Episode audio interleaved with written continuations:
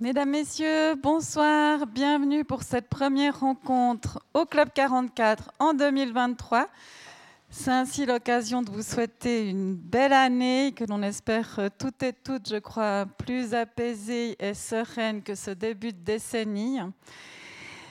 Euh, la soirée de ce soir me réjouit. Elle euh, m'a enfin, elle elle m'a plutôt permis, en la préparant, euh, permise de relativiser aussi les troubles actuels et de se rappeler que l'histoire est toujours en marche.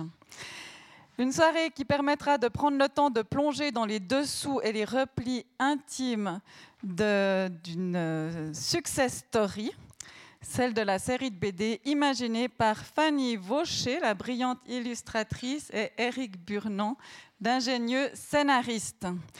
Elle retrace l'histoire suisse par siècle à travers un personnage féminin particulier, mais John Laron, notre troisième, John Laron, John Lucien, notre troisième larron, voilà.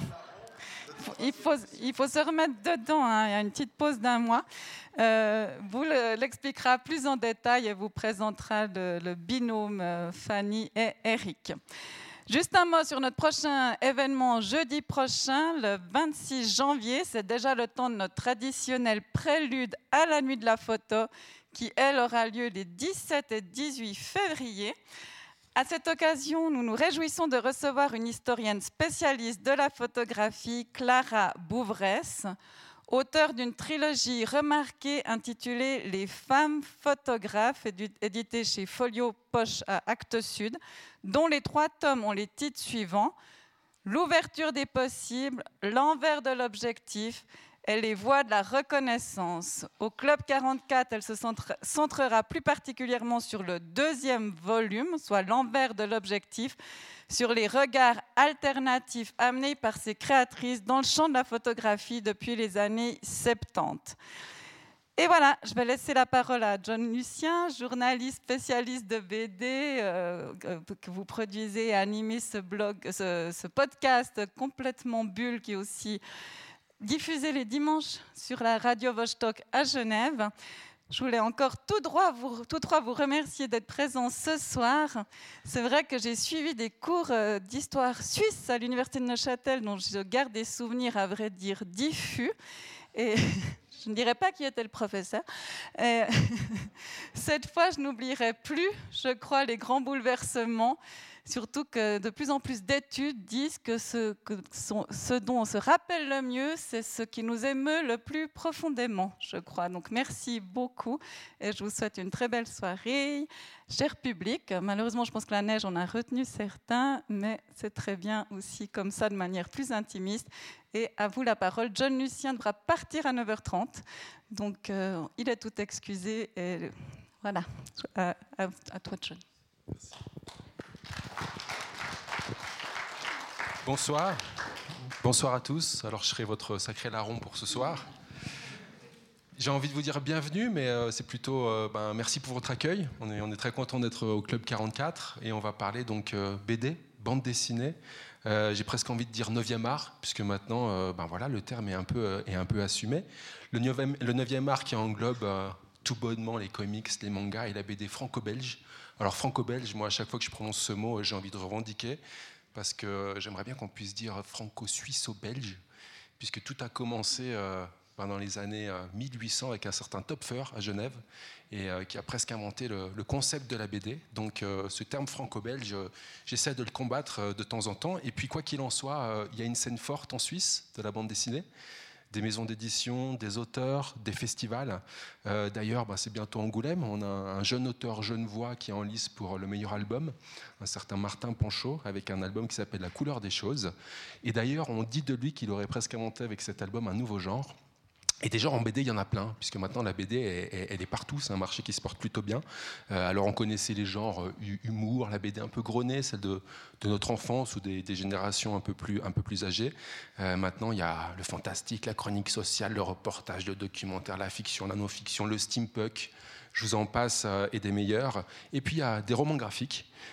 donc les termes ne manquent pas, à tel point qu'aujourd'hui, presque un livre sur trois en France vendu, c'est une BD. je crois qu'en Suisse, à l'approche de Noël, chez Payot, c'est presque un livre sur deux. Euh, pour faire une petite référence à nos amis français euh, qui aiment beaucoup compter, très récemment, ils ont élu le palmarès des livres les plus vendus de l'année. Pour la deuxième année consécutive, c'est le livre le plus vendu de l'année en France, c'est une BD. Alors en 2021, juste pour vous donner quelques chiffres, c'était Astérix avec 1,5 million de livres vendus. Euh, cette année, c'est à nouveau une BD, une BD un peu plus écolo, peut-être vous en avez entendu parler, Le Monde sans fin, qui est juste devant un livre de Joël Dicker, l'affaire Alaska Sanders. Alors pour moi, c'est deux bonnes nouvelles. Le premier, c'est une BD, le deuxième, c'est un Suisse. Donc, euh, vive la Suisse. Euh, et, vous allez me demander, et, la Suisse dans tout ça, eh ben, il n'y a pas vraiment de compte fait en Suisse.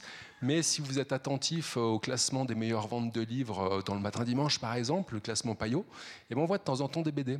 Et dernièrement, on a vu, avant les fêtes, une BD qui apparaissait très haut dans ce classement. Et cette BD, c'était Le siècle de Jeanne. Donc voilà, on parlait de genre tout à l'heure. c'est un genre un peu particulier puisqu'il mêle genre historique, mais aussi un peu fiction. Donc c'est un sacré défi, ça veut dire qu'il faut être euh, ben, historiquement correct. Et puis euh, voilà, on ajoute tout ça, à tout ça un petit peu de fiction pour faire en sorte que les gens euh, voilà, s'imprègnent mieux dans, l'histoire. Donc on va parler de tout ça ce soir avec, avec Fanny et Eric. Comment on est un tel projet, comment on met les vulgarisations historiques et éléments de fiction, comment raconter l'histoire en BD, par quel prisme, comment trouver sa place? Quand on en parlait juste avant, il y a 5000 titres de BD tous les ans qui sortent comment trouver sa place dans, une offre euh, aussi euh, pléthorique. Euh, on va parler de tout ça avec ces auteurs. Moi, j'ai la chance de rencontrer pas mal d'auteurs, puisque comme tu le disais, j'anime une émission qui est aussi sous forme de podcast, qui s'appelle Complètement des bulles, pour le petit vous, que vous, aurez compris. donc je rencontre beaucoup d'auteurs et c'est tout le temps des gens très complets, des profils qui savent dessiner, mettre en image, poser un scénario, souvent des gens très euh, euh, voilà, instinctifs. Euh, et, voilà, on a fait pas mal de choses ensemble. Ils le sont, ils ont fait un super travail. Donc voilà, je sais que vous leur ferez une standing ovation à la fin, mais je voulais juste avant déjà vous proposer de les applaudir à nouveau.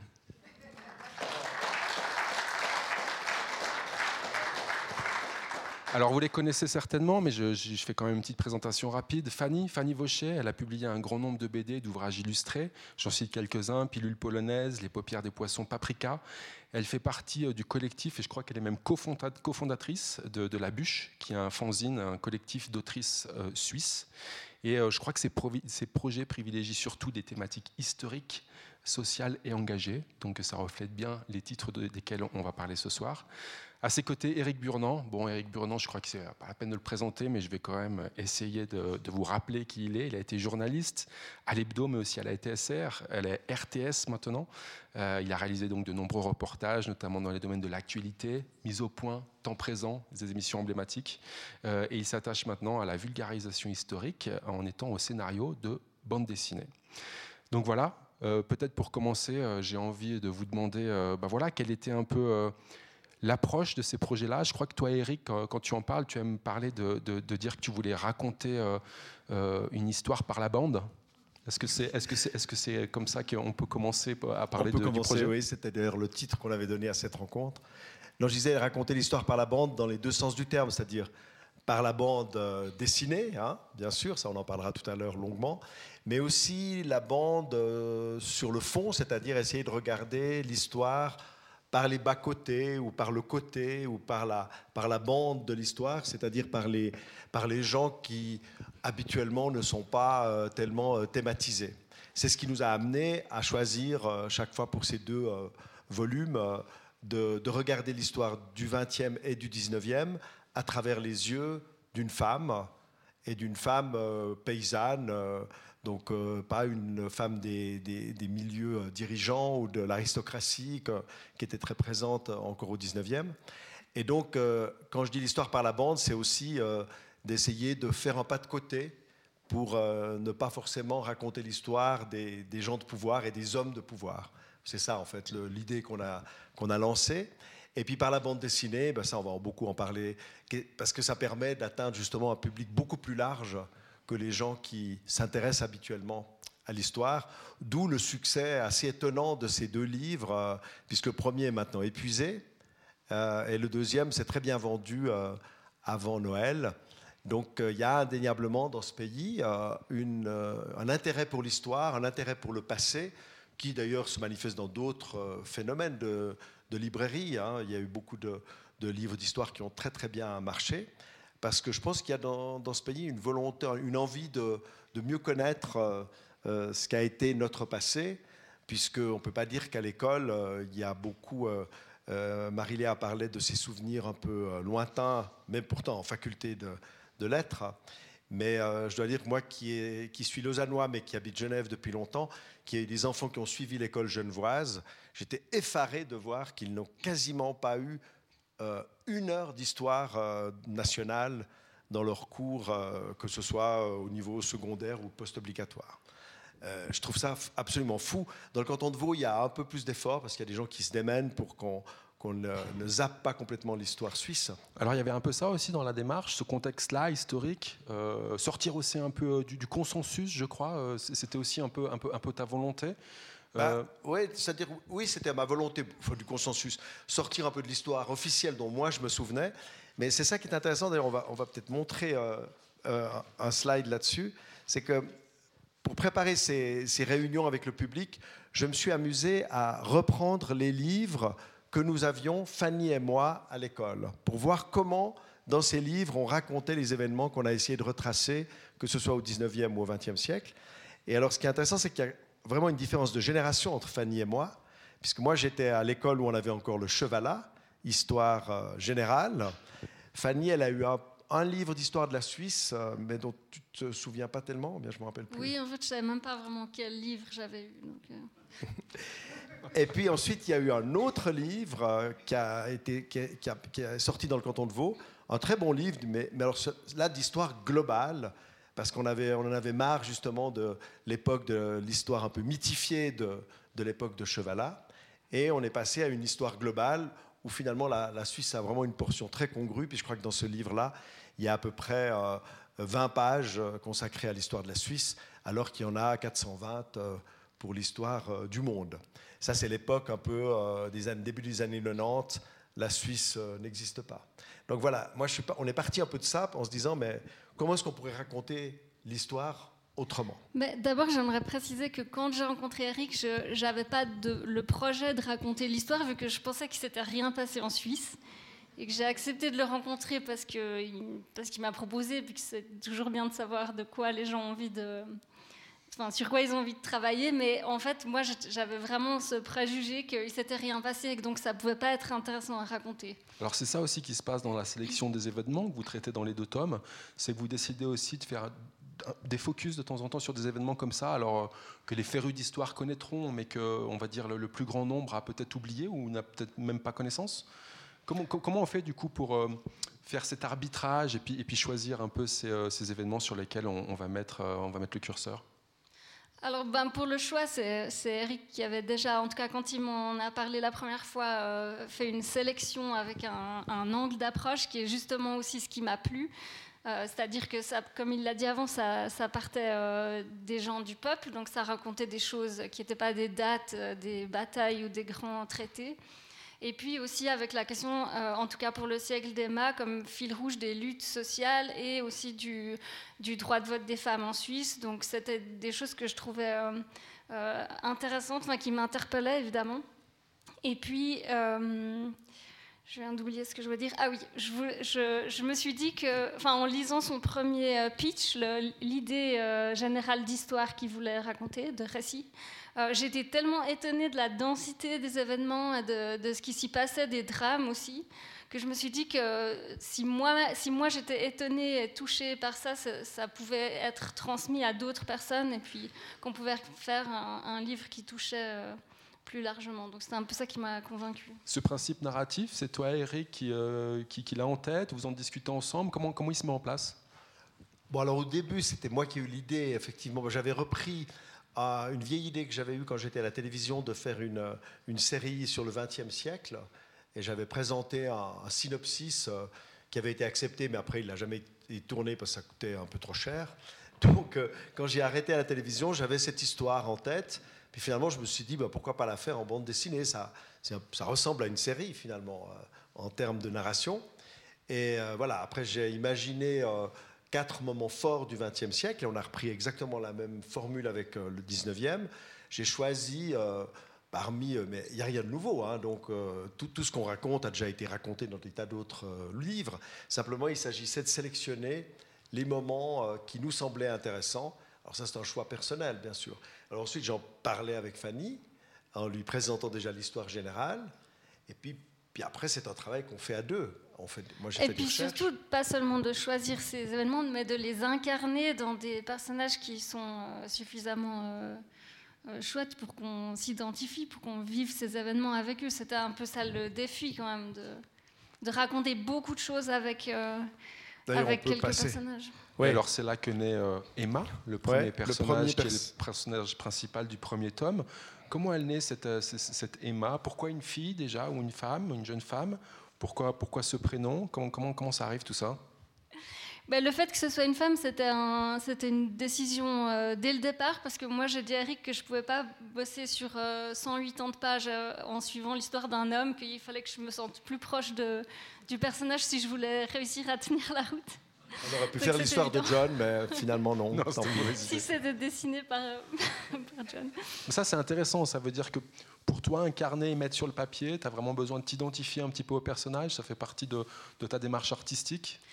Bah, c'est pas nécessaire, mais le fait que la bande dessinée, ça soit un, support qui demande tellement de temps, que chaque page est composée de, six ou plus dessins, c'est vraiment quelque chose qui prend beaucoup de temps à faire. Donc pour moi, c'est vraiment clair qu'il faut que je fasse quelque chose qui a du sens pour moi, que je trouve important et nécessaire. Et là, la question du, du, rôle des femmes, de comment elles ont pu vivre le XXe siècle et le XIXe, c'était important, oui, c'était nécessaire. J'aurais pas pu faire ça autrement. Alors un binôme qui marche bien, moi euh, quand je les ai rencontrés la, prochaine, la première fois, j'ai adoré l'énergie, mais un peu surprenant, un homme, une femme, une génération presque d'écart. Comment, comment se passe cette euh, rencontre, puisqu'on parle du début et de comment est, né le projet? Pourquoi Fanny? Pourquoi comment, comment, tout ça euh, comment ça se passe quand vous vous êtes rencontrés? Alors moi j'avais ce projet en tête, mais je venais d'arrêter de travailler à la télé et puis je me disais j'ai envie de faire quelque chose d'un peu différent, tout en étant encore un peu dans les mêmes cordes. Et puis j'aimais toujours beaucoup l'histoire euh, de la Suisse. Enfin, j'ai toujours trouvé que c'était important d'en parler. Puis voilà, après, j'ai cherché euh, quelqu'un qui pourrait euh, porter ce projet. Et par un ami, j'ai entendu parler de Fanny. J'ai regardé un peu ce qu'elle avait fait. Elle venait d'ailleurs de faire un, un, livre sur Varsovie, qui était avec Mathieu Gilabert, qui est là dans la salle. Un, livre illustré, richement illustré, où il y avait quelques planches de bande dessinée. C'était quoi les paupières des poissons? C'était lequel celui-là Ça s'appelait euh, Varsovie ah, Varsovie Métropole. Varsovie Métropole. Voilà. Donc, euh, très rapidement, je me suis dit, tiens, ça c'est exactement le genre de dessin que j'aime. Moi, je ne suis pas du tout un, grand spécialiste de BD. Comme tout le monde, j'ai lu de la BD, mais je n'avais pas une grande connaissance de qui pourrait faire ce livre. Et puis, euh, j'ai tout de suite apprécié ce que faisait Fanny, parce que c'est un dessin très fin, très léger, qui est proche des gens, qui, a, qui, a, qui dégage beaucoup d'émotions alors que je savais que l'histoire qu'on allait raconter serait dure quand même, violente, avec des morts et tout. Et je trouvais que c'était bien de le, pas de faire une BD hyper réaliste, euh, ni une BD euh, fantastique, si j'ose dire. Donc voilà, après, bah, j'ai écrit à Fanny euh, pour lui demander si elle était intéressée. Et puis on s'est rencontrés. et puis je lui ai proposé mon, mon histoire, qui était pour à l'époque sous forme de synopsis. Et puis on est parti comme ça. Quoi. Sans, avoir l'expérience du tout, moi, de la BD, et elle, pas tellement de BD au long cours, elle a fait, d'autres genres de livres. De oui, mais c'est vrai qu'il y a aussi le. Je pense qu'un des éléments importants, c'est aussi le, le feeling et puis quand on s'est rencontrés, euh, on s'est bien entendu. Puis c'est aussi ça, en tout cas pour moi, c'était important parce que j'ai fait certaines collaborations qui étaient vraiment difficiles avec des personnes qui étaient au, plutôt côté texte. Et donc c'était vraiment quelque chose qui comptait pour moi, c'est d'avoir l'impression qu'on allait bien s'entendre parce que c'est quand même un travail de, plusieurs années euh, sur un projet. Surtout sur un projet comme ça, on va le voir en déroulant la discussion, mais il y, a beaucoup d'échanges, vous êtes constamment en contact. Quoi. Il y a beaucoup de travail, mais c'est vrai que moi j'ai j'ai toujours travaillé avec des gens. Quand j'étais à la télévision, je travaillais notamment à la fin de ma carrière, si j'ose dire, avec des femmes. J'ai beaucoup travaillé avec une collègue, on a fait beaucoup d'émissions ensemble. Donc moi, j'ai l'habitude de travailler avec quelqu'un et de se répartir le boulot. Moi, je faisais les recherches, l'historique, j'essayais d'inventer des personnages. Et ensuite, à Fanny euh, revenait le rôle de les faire vivre, de les créer, de les, de les imaginer, de les faire se mouvoir, même si c'est un peu statique, la BD. voilà, en fait, on, est assez vite parti avec chacun son, son, son sa, partition. Alors voilà, deux parcours, deux compétences, deux générations réunies autour d'un projet, raconter l'histoire de la Suisse par la bande, autant sur le fond que sur la forme. Alors voilà, maintenant si on part un peu dans, le concret, tiens, je, reviens sur une question, pourquoi Emma? Pourquoi ce prénom? Ah, ben, les, prénoms, c'est Eric qui, qui, arrive avec des propositions en cherchant des prénoms qui étaient... Euh, qui étaient très utilisés dans le siècle donné, mais qui aussi étaient, étaient suffisamment euh, je ne sais pas comment dire, qui sont encore euh, considérés comme. Ouais, c'était. En fait, j'ai choisi un prénom qui conviendrait aussi bien pour la Suisse allemande que la Suisse romande, parce que Emma, elle est née donc euh, à Grange, enfin Grenchen maintenant, et euh, elle est d'une famille à, moitié suisse allemande et à moitié vaudoise. Puis, je sais pas, j'ai trouvé Emma. Il se trouve que ma petite fille s'appelle Emma aussi, donc je ne sais pas si ça m'est revenu de cette manière. Et puis, euh, et puis en plus, c'est un des prénoms les plus, euh, les plus euh, attribués aujourd'hui. Donc, je sais pas, enfin, ça m'est venu comme ça. Alors, c'est marrant, ta petite fille s'appelle Emma, et je crois que me rappeler pour le deuxième prénom, ta grand-mère s'appelle Jeanne. C'est ça? Oui, mais ça, c'est par hasard parce qu'Eric ne le savait pas. c'est quand même, quand même mais marrant. Mais j'ai validé. Donc. Non, puis j'ai regardé quels étaient les prénoms utilisés dans le canton de Berne et de Soleure. Il y a des statistiques. Et j'ai vu qu'à l'époque, il y avait beaucoup d'Emma. Ouais. Bon, voilà, c'est comme ça qu'on est parti. Alors voilà, le projet est parti. Donc pour euh, mettre en page, euh, si on prend ben, voilà, le, premier tome, qui parle donc du XXe siècle, mine de rien, c'est casé euh, dans, je crois, 200, 207 pages, un, siècle d'histoire. Alors comment on s'y prend pour faire les recherches historiques et puis finalement orchestrer un scénario pour que tout passe en, si peu de pages, sachant qu'il y, a beaucoup de dessins. alors si on prend les, les deux points séparément, Recherche historique, comment on, se, comment on se colle à ça? Bon, ben là, j'avais déjà quelques idées au départ. Je m'étais dit, il faut en tout cas parler de 18, estimant que la, grève générale, et c'était aussi euh, la, pandémie de, grippe espagnole, hein, euh, c'est vraiment le hasard, parce qu'on a sorti ce bouquin au moment du Covid. Hein. Euh, mais disons, je pensais que c'était vraiment un moment clé, c'est un moment de crise important. C'est aussi le moment où émerge au plan national la, revendication du, suffrage féminin, quand même, c'est assez étonnant. Et puis après, c'est un moment qui a été un moment de crise et ensuite qui a eu des répercussions sur tout le siècle. Après, euh, on passe à une autre époque qui était celle de l'avant-guerre. Le, frère d'Emma euh, devient euh, pro-nazi. Ensuite, c'est la, question de, l'exécution des, traîtres durant la, Deuxième Guerre mondiale, enfin les, tensions autour de, la démocratie et du modèle euh, helvétique à ce moment-là. Puis ensuite, on est passé en 1958 autour de l'immigration, l'arrivée des premiers Italiens en Suisse, et parallèlement euh, l'échec euh, de la votation sur le suffrage féminin. Puis on termine avec la, petite fille, là, sur les années 70, le congrès de Berne des femmes, l'émergence du MLF, la lutte antinucléaire. Puis avec ça, on arrive à, un court XXe siècle, depuis 1918 euh, jusqu'à 1990, euh, en gros, le scandale des fiches. Euh, qui correspond aussi à la chute du mur. Donc Dans le premier album, voilà, on suit surtout, enfin, on suit quatre personnages qui aident à traverser du coup l'histoire de Suisse pendant ce siècle. la mise en image ensuite, Fanny, pour toi, donner visage à ces personnages, pour euh, illustrer tout le propos historique. Euh, j'imagine c'est un, sacré défi.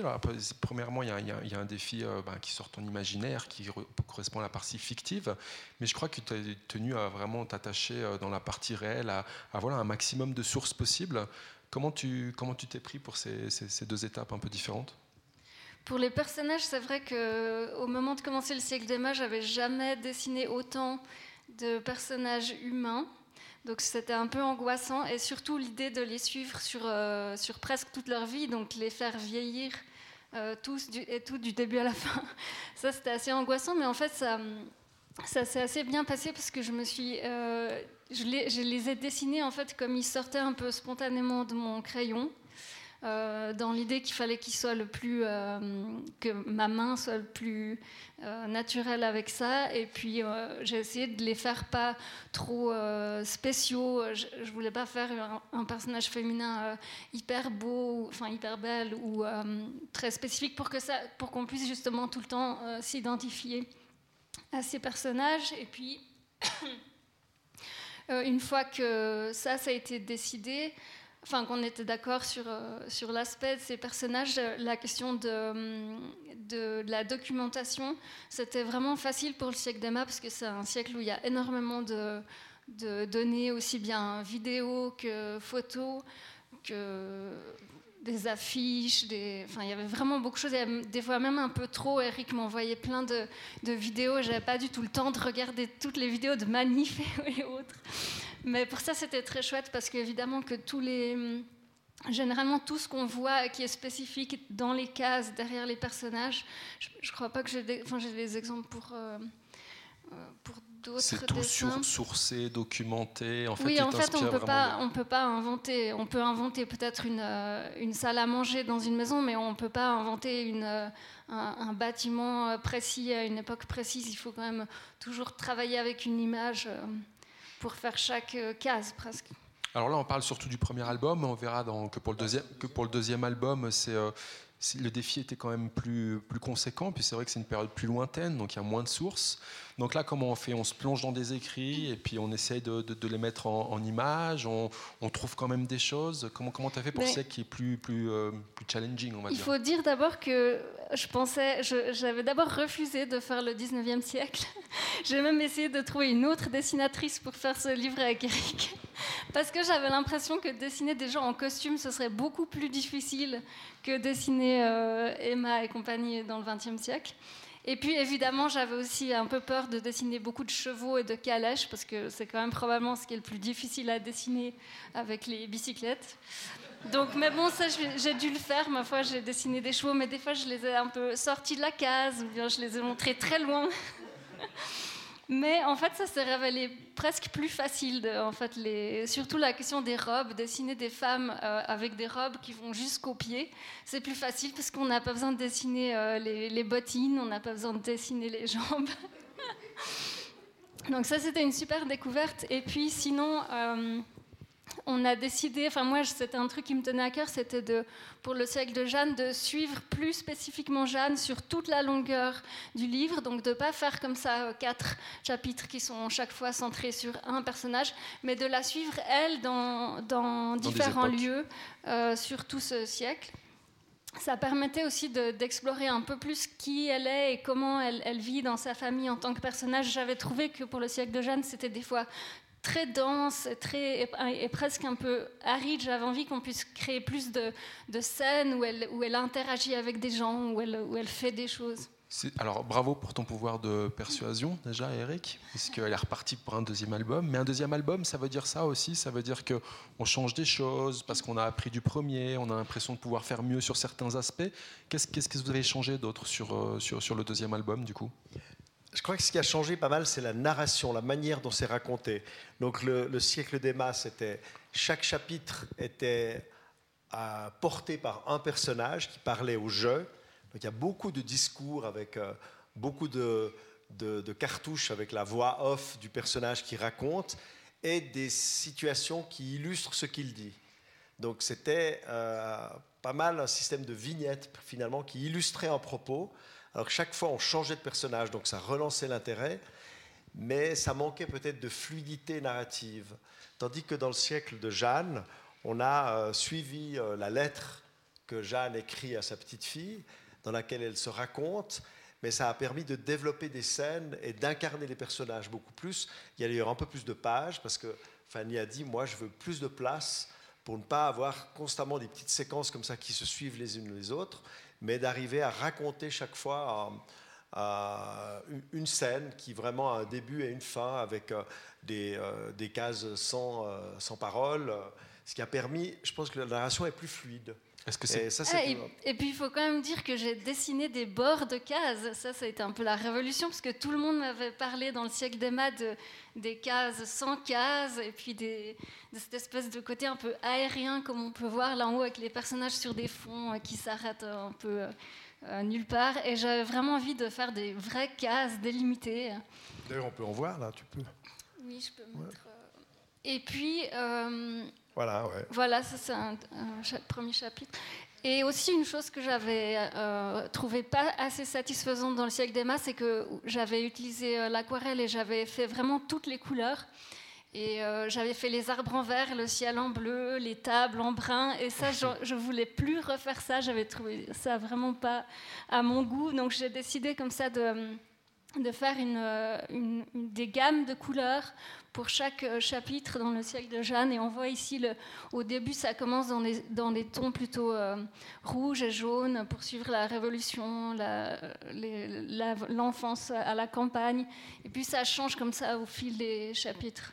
Et ça, je suis assez contente d'avoir expérimenté ça. Ouais, on peut. C'est là? Alors voilà, on passe un peu au fil ben, des étapes de constitution d'une BD, cette, étape du scénario, cette étape du découpage aussi. Si je comprends bien, le découpage a un peu changé sur le deuxième tome. Le. Euh, ton trait, lui, est-ce qu'il est resté, euh, est resté le même? Tu as changé ton trait aussi euh, Bon, J'ai essayé de faire mieux.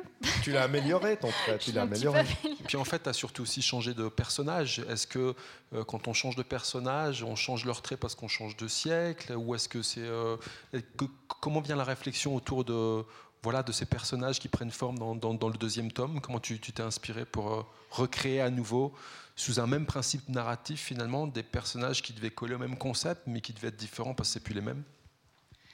Ça, je sais pas trop. Ça s'est fait de nouveau assez euh, spontanément.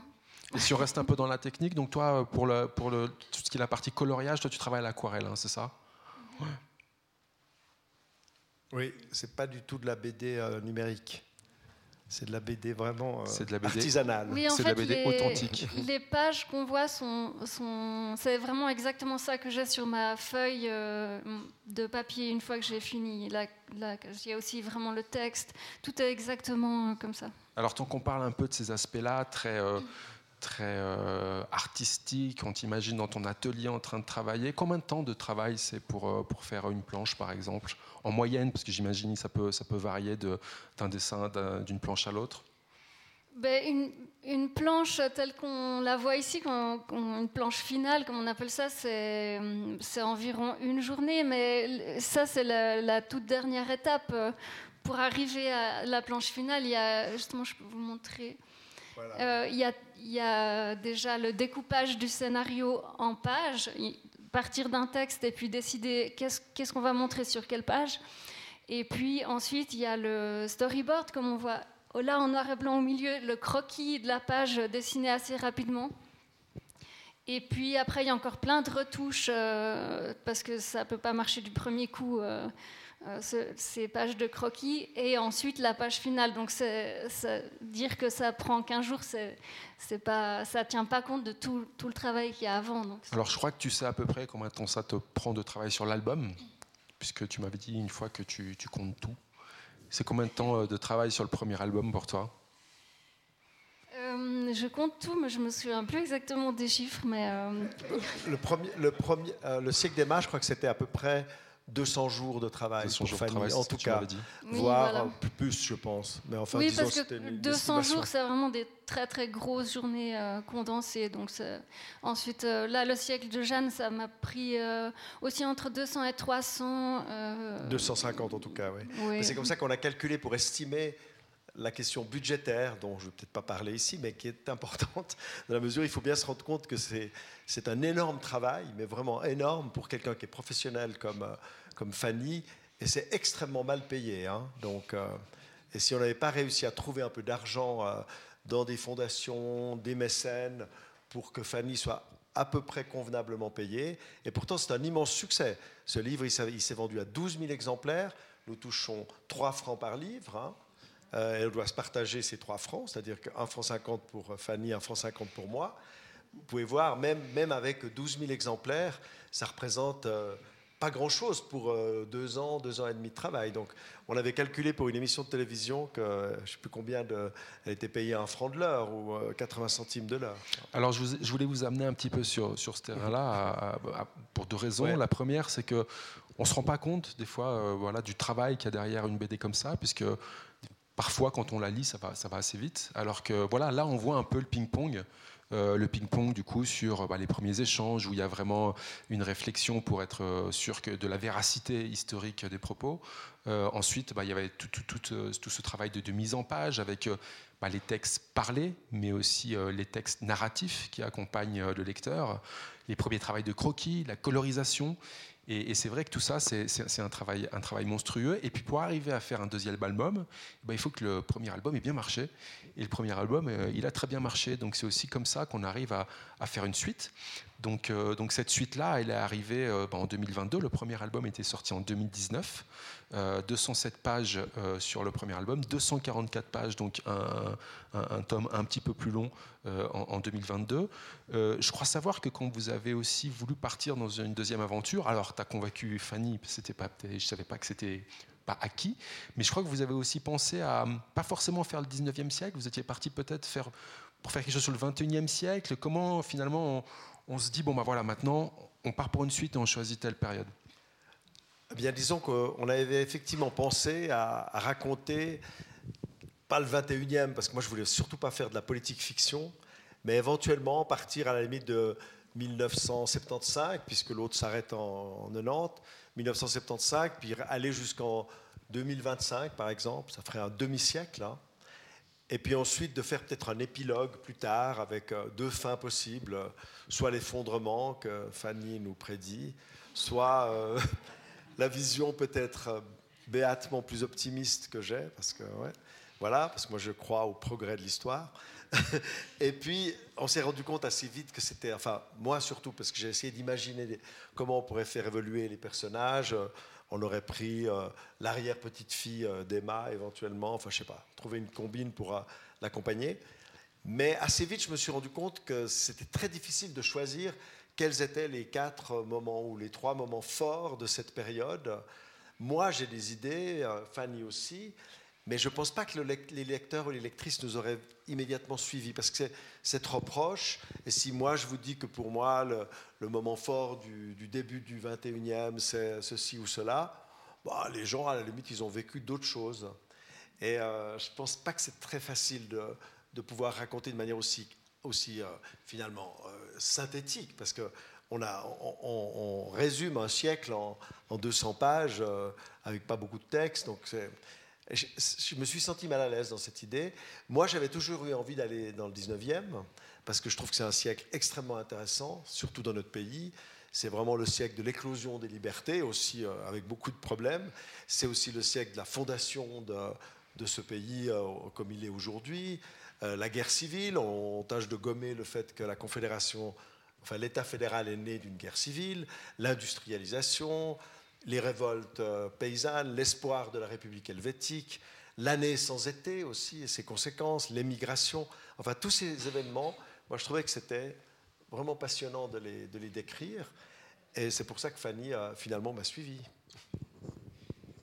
Et puis finalement, Fanny, alors euh, ce 19e siècle-là, euh, toi pour toi en termes artistiques, le 20e, c'est vrai que ben voilà, il est assez proche de nous parce que beaucoup d'entre nous en ont vécu une partie, nos proches, en vécu une autre. Là, dans le 19e siècle, euh, c'est beaucoup plus loin du lecteur. Est-ce que ça représente un, défi pour le, pour, le, pour, le, pour le saisir et, être sûr qu'il est conquis par l'histoire, puisque peut-être il peut se sentir moins concerné?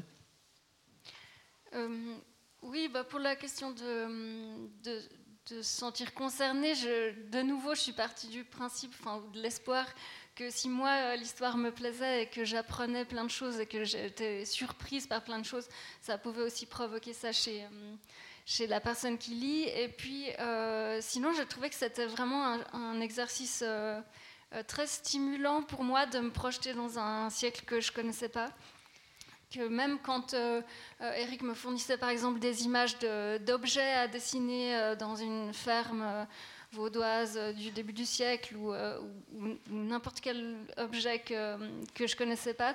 C'était toujours un défi parce que rien que de savoir comment les gens manipulaient ces objets, quelle taille ils avaient réellement par rapport à une photo où ils sont sur un fond blanc. Il y a plein de petites choses comme ça qui font qu'on ne peut pas juste dessiner. On doit vraiment en fait comprendre pour réussir à le transcrire en dessin. Donc c'est un, un, défi et puis c'est chouette parce que c'est se plonger en fait dans la vie euh, de gens euh, qui ne euh, sont pas si loin de nous, mais dont on ne sait pas énormément de choses parce qu'on n'a pas tous les, toutes les photos de leur, de leur album Instagram. En tout cas, à t'écouter, on a l'impression que tu as presque vécu un peu dans ce siècle-là, le temps de de te projeter et puis d'incarner tout ça sur, sur le papier. C'était plaisant du coup de, de, te projeter dans, dans cette époque-là, toi qui au début te disais, oh là là, ça va être que des, des carrioles. Euh. Ah oui, mais moi j'ai adoré. Et puis euh, souvent quand je dessinais, euh, par exemple, une famille en train de manger dans, dans sa, sa, modeste salle à manger, euh, j'essayais de, la rendre un peu plus vivante. Je demandais toujours à Eric qu'est-ce que je mets sur les murs là, à quoi ressemblent euh, les fenêtres et les portes et tout ça? Et puis je me disais souvent que si une de ces personnes que je dessine était tout à coup apparue à côté de ma table de travail, pour regarder ce que je faisais, sûrement qu'elle m'aurait dit Mais c'est pas du tout comme ça, on n'était pas habillés comme ça à l'intérieur, enfin, voyons, et puis on mettait des bonnets ou des choses comme ça. Et c'était assez chouette, en fait, de me rendre compte de tout ce que je connaissais pas et ce qui était probablement approximatif dans ce que je montrais. Alors, comme vous l'avez compris, dans ces deux albums, voilà, on, retrace euh, bah, des événements historiques euh, en suivant ces personnages fictifs, mais euh, voilà, on croise aussi le destin de personnages historiques qui, eux, ont, ont existé. Euh, là, pareil, j'imagine qu'il y a pléthore de choix. Comment, comment on fait pour en cibler un plutôt qu'un autre euh, Est-ce que vous en parlez ensemble?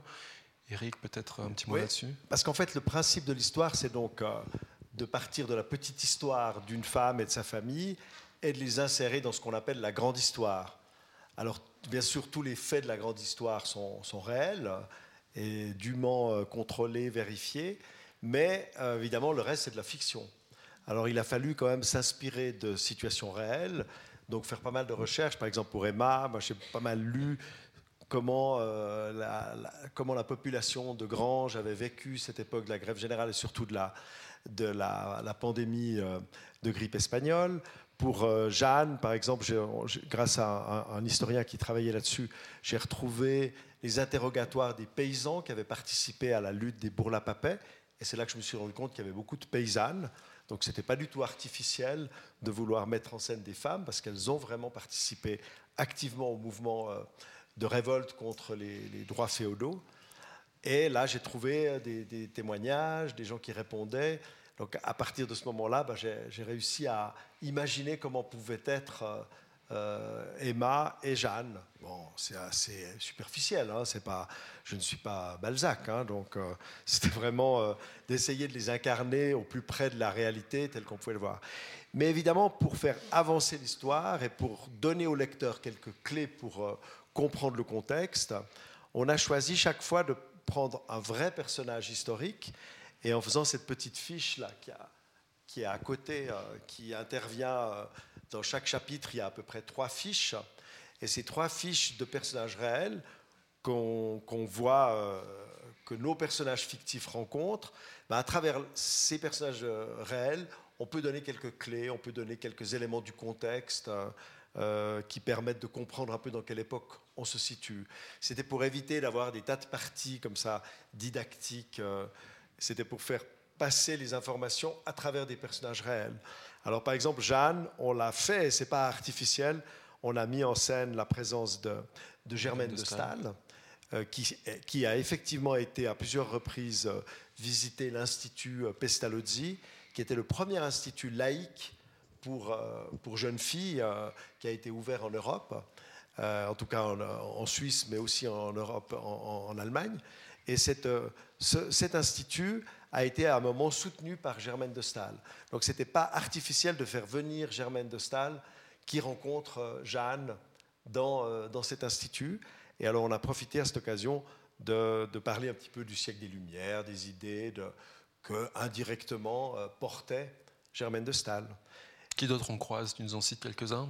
Bah, Disons, on croise James Fazy de la Révolution genevoise, on croise un dénommé De Haller qui a été important dans le mouvement de la Restauration, on croise, et puis tout à la fin du livre du siècle de Jeanne, on croise un, personnage qui alors a beaucoup inspiré le personnage fictif, qui est Émilie Kempin-Spiri, qui est euh, une, euh, une, femme qui a été la première euh, docteur en droit en Suisse, qui ensuite a eu pas mal de problèmes pour exercer son métier d'avocate. Ben, chaque fois, on essaye de faire avancer l'histoire avec des personnages réels et aussi avec des, des, infographies. Chaque fois, il y a une double page qui, soit une carte de géographie, soit, oui, en l'occurrence, là, c'est le globe pour montrer ce qu'avait été l'éruption du volcan Tambora. Donc, c'est ça qui a été le plus compliqué à faire, c'est d'inventer un, scénario avec cette famille fictive, mais d'y insérer quand même des éléments qui permettent au lecteur de comprendre dans quel contexte ça se situe. Et puis j'ai presque envie d'ajouter que l'avantage de, ce prisme, de cette famille, c'est qu'elle a, elle a une vie dans ce siècle. Donc on la voit travailler, on voit dans économique ce qu'ils mangent, et, du coup, vous mettez le point aussi sur d'autres choses qui sont parfois ben, un peu inattendues. Alors, euh, bien sûr, on parle de choses attendues, par exemple, on parle d'horlogerie, euh, mais on parle aussi de choses un peu inattendues. Moi, j'ai découvert que la Suisse euh, a été, ben voilà, avait une industrie du textile très importante. Donc, donc voilà, ça, par exemple, tu, peux peut-être en, dire un petit mot de, de cette industrie-là? Oh ben, je ne suis pas du tout un spécialiste du textile, mais simplement c'était, je savais par différentes lectures, par aussi des conseils que m'ont donné des gens, qu'il y a eu, euh, qu'il y a, à l'époque, dans toute la Suisse orientale, il y avait énormément de, enfin il y avait déjà l'industrie traditionnelle de la broderie, euh, du tissu et du tissage à domicile, mais que ça s'est industrialisé comme dans d'autres pays d'Europe et qu'il y a eu à une époque une concentration extrêmement importante euh, de fabriques, de manufactures et surtout de, filature. Et euh, c'est notamment dans ces usines-là que s'est posée la question du travail, du travail des enfants, du travail des femmes, du travail le dimanche, et c'est là que sont nées les premières lois sociales jusqu'à à, l'introduction de la nouvelle loi euh, sur les. Donc en Suisse. En Suisse, oui. Donc, alors, euh, je crois, bon, corrigez-moi si je me trompe, mais qu'il y avait aussi une, petite volonté de sortir de certains préconçus un peu faciles, de montrer que voilà, au fil des siècles, euh, la Suisse, n'était pas tout le temps un pays où euh, il y avait beaucoup de travail, c'était pas tout le temps un pays vertueux, ça a été aussi un pays où, il y avait plus, ou des vagues d'émigration plus que d'immigration toutes ces choses-là qui sortent un peu ben, peut-être du cliché euh, un peu classique qu'on pourrait avoir en tête quand on pense à la Suisse sans trop connaître euh, son histoire. Est-ce qu'il y avait euh, une volonté un peu comme ça aussi là-dessus? Fanny, toi tu veux t'exprimer là-dessus En tout cas, il y avait... Un, pour moi, c'était vraiment intéressant, oui, de, casser cette image de, montrer surtout que la Suisse n'a pas toujours été comme on la connaît maintenant. Euh, qu'il y a eu aussi des moments où les Suisses étaient tellement pauvres qu'ils préféraient risquer leur vie euh, pour, euh, pour partir sur un autre continent pour travailler. Enfin, moi, j'ai trouvé ça vraiment très intéressant, oui, parce que je savais absolument pas. Je pensais que la Suisse a toujours été comme ça, très, très sûre et prospère. C'est vrai c'est là où peut-être, parce que tu parlais tout à l'heure de, on a eu une petite inquiétude en se disant, on va passer maintenant Emma, ça a eu beaucoup de succès parce que les gens s'y reconnaissaient. Quand on faisait des séances de dédicace, il y a des, femmes qui me disaient Oui, moi, je me rappelle quand ma, grand-mère euh, s'est occupée de, tel mouvement, de suffragette. Enfin, on sentait qu'il y avait une espèce de mémoire immédiate. Et là, on se disait On va projeter les gens dans le 19e. C'est quand même très lointain. Là, les retours qu'on a, c'est que beaucoup de gens nous ont dit Ah oui, j'ai appris des choses. Donc, il y avait un intérêt. Mais en même temps, il y a une résonance dans ce qu'on raconte. Par exemple, euh, toute l'histoire de l'année sans été, donc cette catastrophe euh, qui s'est produite à cause d'une éruption du Tambora en, Indonésie, qui a recouvert toute l'Europe euh, centrale, pas toute, mais une partie de l'Europe centrale, d'un nuage qui était au niveau de la stratosphère, ce qui fait qu'il y avait plus de soleil, énormément de pluie, et ça a provoqué, c'est une des dernières grandes famines en Suisse en 1816 et en 1817. Donc ça, aujourd'hui, parler de l'importance du climat sur la vie, du climat sur l'agriculture, et ensuite du climat sur la, misère, hein, euh, puisque ça a provoqué une très forte euh, notamment de la famine dans plusieurs cantons. Et par exemple, le canton de Fribourg, qui était très mal équipé parce qu'on sortait de la. C'était le début de la restauration, il n'y avait pas de, aucun dispositif social. Et les gens ont été incités à partir. Et c'est à ce moment-là qu'on a signé un contrat avec les, Brésiliens et qu'on a créé Nova Friburgo pour expédier un maximum de pauvres, de homeless, de, de Heimatlosen euh, euh, par-dessus l'Atlantique jusqu'au Brésil. Donc ça, c'est une réalité euh, qui, a, beaucoup de résonance aujourd'hui. À part que c'est nous qui la vivons et ce n'est pas les réfugiés climatiques de l'hémisphère sud. Mais je trouvais que oui, ça c'est important, je pense, d'avoir, de trouver des sujets qui sont quand même en résonance avec nos préoccupations d'aujourd'hui. Alors comme on apprend plein de choses, euh, de facto, je crois que c'était pas ta volonté première ou la vôtre, mais euh, c'est devenu ben, voilà, un outil pédagogique. Euh, l'intention n'était pas là pourtant au, début, je crois. tu voulais presque éviter ça, Eric, non? Oui, en tout cas, il, me prévenait, il m'avait prévenu il m'a dit Fanny, surtout, faut pas t'attendre à ce que ça devienne un manuel scolaire, ça ne sera pas utilisé dans les classes. Euh, c'est pas comme ça que ça va se passer. Et en fait, on a vraiment été non seulement invités euh, dans plein de classes, mais les enseignants venaient nous dire qu'ils utilisaient des parties, de, en tout cas du siècle d'Emma, pour, euh, pour enseigner des, l'histoire. Objectif atteint, Eric. Oui, non, mais c'est vrai que j'avais. Non, moi, j'avais pas envie que ce soit un ouvrage un peu ennuyeux et, pédagogique. Je voulais que ça soit une histoire, euh, que ce soit une BD, qu'on vive avec ces personnages, que ce soit vivant. Et euh, j'avais très peur de ce côté un peu euh, pédagogique. Mais c'est vrai qu'aujourd'hui, les profs utilisent énormément de choses dans leurs cours. Ils utilisent des films, ils utilisent des podcasts. Et ils utilisent de la BD, hein, donc on est un, des instruments parmi d'autres. Bon, mais finalement, c'est pas devenu le nouveau cheval, hein, parce que c'est pas mon. D'abord, je ne suis pas conseiller fédéral, euh, donc euh, je peux pas écrire un livre d'histoire. Mais c'est plutôt gratifiant, non? Ça veut dire que ça a plutôt bien marché? Ça veut dire quoi? Vous êtes allé, vous allez dans les écoles, au contact, euh, vous vous parlez de la BD aux, élèves, ou, vous, vous, savez que ça devient un support pour certains professeurs? Quel est votre rapport à, justement à ça? Est-ce que vous vous allez au contact des élèves pour parler de la BD ou pas forcément? Il y a eu vraiment plein de cas de figure différents. Une fois, on a même rencontré toute une volée d'un gymnase. à l'invitation euh, du corps enseignant d'histoire, en fait. Euh. Et puis, oui, je sais pas. Il y a aussi... on est allé dans les classes aussi. On est même allé dans une école des métiers, ce qu'on appelle l'école des métiers à Lausanne. Je ne sais pas si ça s'appelle encore comme ça. C'est une école professionnelle, mais où les gens font une formation euh, à l'école et un petit peu en entreprise. Et ils avaient comme livre obligatoire, livre obligatoire pour l'année, leur fin d'examen, en euh, culture générale. Oui, en culture. Ils ont eu un examen, on a pu voir le l'examen avec des cases où il devait expliquer ce qui se passait dedans, enfin, les pauvres. Enfin, ça nous a fait drôle. On s'est retrouvés face à à peu près 200 apprentis. Et puis on était là, puis on se disait, mais dire qu'ils ont sué sur notre livre qu'on avait fait, soi-disant pour qu'il soit, ouais, que ça, ça, vive, que ce soit émouvant, euh, drôle peut-être pas tellement, mais en tout cas un peu plaisant. Et puis voilà, on les a. Et puis après, moi, je leur ai dit, mais ils, avaient, ils, avaient, tous lu. Hein. Euh, là, on s'est excusé. On s'est un peu ils excusé. Ils nous ont pardonné. Et puis, euh, et puis moi, j'aurais demandé bah, qui c'est qui a aimé ce livre? Euh, il y a à peu près la moitié qui a levé la main. Les autres étaient assez honnêtes pour dire que ça n'aurait pas beaucoup plu. Puis la première, j'ai posé à, un garçon qui était devant. J'ai dit mais alors vous, par exemple, pourquoi vous l'avez aimé? Il a dit euh, je peux vous dire franchement? J'ai dit oui oui. Ah parce que c'est vite lu. il voulait dire par rapport à un roman comme ils avaient normalement. Euh, Je pense qu'ils voulaient dire que c'était bien vulgarisé. Non, mais après, ils nous ont dit que ça leur avait plutôt plu. Mais c'est vrai que par rapport à. Probablement eux, à part certains, ils aimaient vraiment pas tellement le contact avec l'écrit. Là, évidemment, c'est beaucoup plus facile d'accès. Moi, je l'utilise aussi parce que je donne des cours à, des, étrangers, à des immigrés euh, qui apprennent le français bah, je leur donne le siècle d'Emma, par exemple. Je les oblige aussi à le lire. Mais disons, euh, je me rends compte que ça passe beaucoup mieux, c'est plus facile. Euh, parce que euh, le message passe pas seulement par le texte, mais par d'autres vecteurs.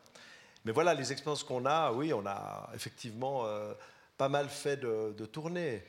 Même si au bout d'un moment, c'est un peu parfois difficile parce qu'on nous invite dans des classes où les élèves n'ont finalement peu d'intérêt. Le prof se dit Ah, c'est de la BD, donc on va inviter les gens qui font de la BD. Puis en fait, il n'y a pas vraiment de, de répondant. C'est quand même pas un livre immédiatement accessible pour des enfants de 12-13 ans euh, qui ne connaissent rien même peut-être plus âgés d'ailleurs. Bon, malgré votre humilité, c'est quand même un indicateur que c'est une BD voilà, qui, fonctionne bien. Dans, ces indicateurs, souvent, il y a aussi euh, bah, voilà, des BD qui, euh, qui trouvent naissance sur, sur l'écran. Je, crois qu'il y, a un projet d'adaptation en film d'animation. Oui, il y a un projet qui a été lancé déjà l'année dernière, mais c'est un très long processus. Mais il y a un projet de faire éventuellement une série euh, télévisée de cinq épisodes, donc il faudra rajouter un épisode, euh, sur le siècle d'Emma. Mais pour l'instant, c'est au stade de, du projet. Donc euh, je ne peux pas vous en dire plus. Je sais que le réalisateur qui s'en occupera est très, très talentueux, c'est Pierre Monard, euh, qui, a, euh, qui a à la fois travaillé en Suisse allemande et ici, parce que ça sera bien sûr dans les deux langues, ou les trois langues même. Euh, mais voilà, mais c'est un projet à long terme, ça. Ouais. Et je crois qu'il y a aussi des projets pour faire des versions euh, allemande pour étendre le lectorat à toute la Suisse Oui, il y a un projet qui actuellement est un peu euh, au repos, euh, parce que l'éditeur qui s'est intéressé à, à, traduire Emma s'est rendu compte qu'en fait, ça, ça, allait prendre beaucoup plus de, de temps et de travail qu'il imaginait, parce qu'il faut tout traduire, mais il faut aussi complètement corriger les dessins, parce qu'on est à Zurich et puis il y a marqué banque. B-A-N-Q-E. Euh, il y a un travail tout de est en français. euh... Il faut retoucher les dessins, il faut retoucher les affiches. C'est un gros travail et je crois que ça Oui, les et puis a... comme j'écris tout à la main, ça, ça, ça, on ne peut pas juste euh, supprimer un calque sur Photoshop, il faut tout refaire. Il faut tout refaire. Ouais, il ne faut plus être artisanal maintenant, il faut travailler. Sur bon, écran. Justement, comme vous vous prêtez à tous ces exercices-là, parmi ces exercices qui sont un peu liés ben, à la promotion, il y, a, y a ces fameuses dédicaces euh, que vous avez fait assez fréquemment ces dernières semaines. Fanny, euh, quand, on vient te voir pour te demander de faire un, une petite dédicace, on, te demande de dessiner quelque chose de particulier, un personnage, ou, toi tu fais des choses à l'instinct? Parle-nous un peu de comment tu appréhendes cette, euh, cet exercice. Non, alors j'avoue que je ne demande pas. Enfin, ça, c'est quelque chose dont on discute souvent avec d'autres euh, dessinateurs et dessinatrices de BD. Euh, je ne demande pas ce que les gens veulent surtout depuis, quand mon premier livre est sorti, Les pilules polonaises, j'ai fait énormément de séances de dédicaces avec vraiment des files d'attente. Et une fois, quelqu'un m'a demandé une foule dans une rue. Alors là, j'ai dit non, maintenant je demande plus, je, dessine juste ceux avec quoi je suis à l'aise. Donc euh, ça dépend, mais plus il plus y a de monde qui attend pour faire une dédicace, plus je fais quelque chose de simple parce que ça prend du temps. C'est pas juste d'écrire euh, une petite phrase. Euh, et puis de signer, c'est un dessin. Donc, euh, oui. Bon, puis je voulais peut-être aussi euh, avoir un petit mot pour euh, la maison d'édition. Donc c'est un titre qui est sorti euh, chez Antipode. Euh, ça tombait bien, non? Antipode, ils sont, ils sont à Lausanne, euh, ils font des romans graphiques, souvent sur des sujets scientifiques ou historiques c'était le, le, mariage parfait. Tu veux dire un petit mot de. de oui, de... en fait, Antipode, c'est surtout une maison d'édition qui a commencé il y a maintenant 25 ans, je crois, ou 20 ans, plus de 20 ans en tout cas. 95, je crois. Oui, 25, mais qui était surtout. Euh, qui se consacrait aux sciences sociales, à l'histoire, euh, édition avec euh, universitaire, publication de thèse et tout. Mais le directeur, enfin le responsable, Claude Pahu, il a toujours été un fan de BD. Donc il a commencé à, à sortir une ou deux BD au moment où moi qui le connaissais, je lui ai proposé de, de faire le, le siècle d'Emma, mais il n'avait pas beaucoup d'expérience. Il avait sorti un livre en BD et il est tombé euh, tout de suite là-dessus. Donc euh, tout d'un coup, ça l'a fait euh, décoller. Donc je, crois, je pense que ça a été une bonne histoire pour tout le monde, parce que ça a permis à Antipode de développer un nouveau marché. Euh, de se diversifier. Et maintenant il publie beaucoup de, beaucoup de bandes dessinées. Parce qu'on en parlait rapidement, bon voilà, c'est un peu le nerf de la guerre quand on a un projet comme ça, il faut trouver un, éditeur, un budget. Est-ce que tu veux dire un petit mot justement de comment on mobilise un, un, budget pour arriver à, faire un projet comme ça? Est-ce qu'on va avoir des mécènes? Est-ce qu'on croise les doigts en se disant ben, c'est un investissement et puis l'éditeur reviendra sur... Comment toutes ces phases-là sont, abordées? Est-ce qu'il y, a un peu de mécénat derrière le projet pour, pour aider justement la démarche qui se veut, même si elle ne se voulait pas au début, et, aussi finalement éducative et, puis du coup, on pourrait imaginer qu'on peut recevoir du soutien pour un projet comme ça? Oui, bah c'est toujours le point euh, délicat, notamment parce qu'il y a plusieurs euh, zones différentes à financer. Il y a l'éditeur qui va chercher euh, lui-même des financements pour toute la partie concrétisation du livre. Il y a toute la phase de la toute première phase de création de la bande dessinée qui est celle qui généralement n'est pas soutenue financièrement. Donc c'est pour ça que la plupart des gens qui font de la BD ont généralement un, autre travail à côté et puis dessinent leurs planches le soir ou le week-end. Euh, mais il existe maintenant quand même de plus en plus des bourses euh, de Pro Helvetia ou d'autres institutions qui, euh, qui, soutiennent cette phase de création. Et puis, je ne sais plus ce que je voulais dire d'autre. Non, mais disons, il faut, il faut dire une chose, c'est que habituellement, toute, toute, la, toute l'édition dans un si petit pays comme le nôtre, il faut reconnaître qu'elle est pas mal soutenue hein, par rapport à d'autres pays il y a euh, les, éditeurs bénéficient d'une aide euh, fédérale pour la, maison d'édition.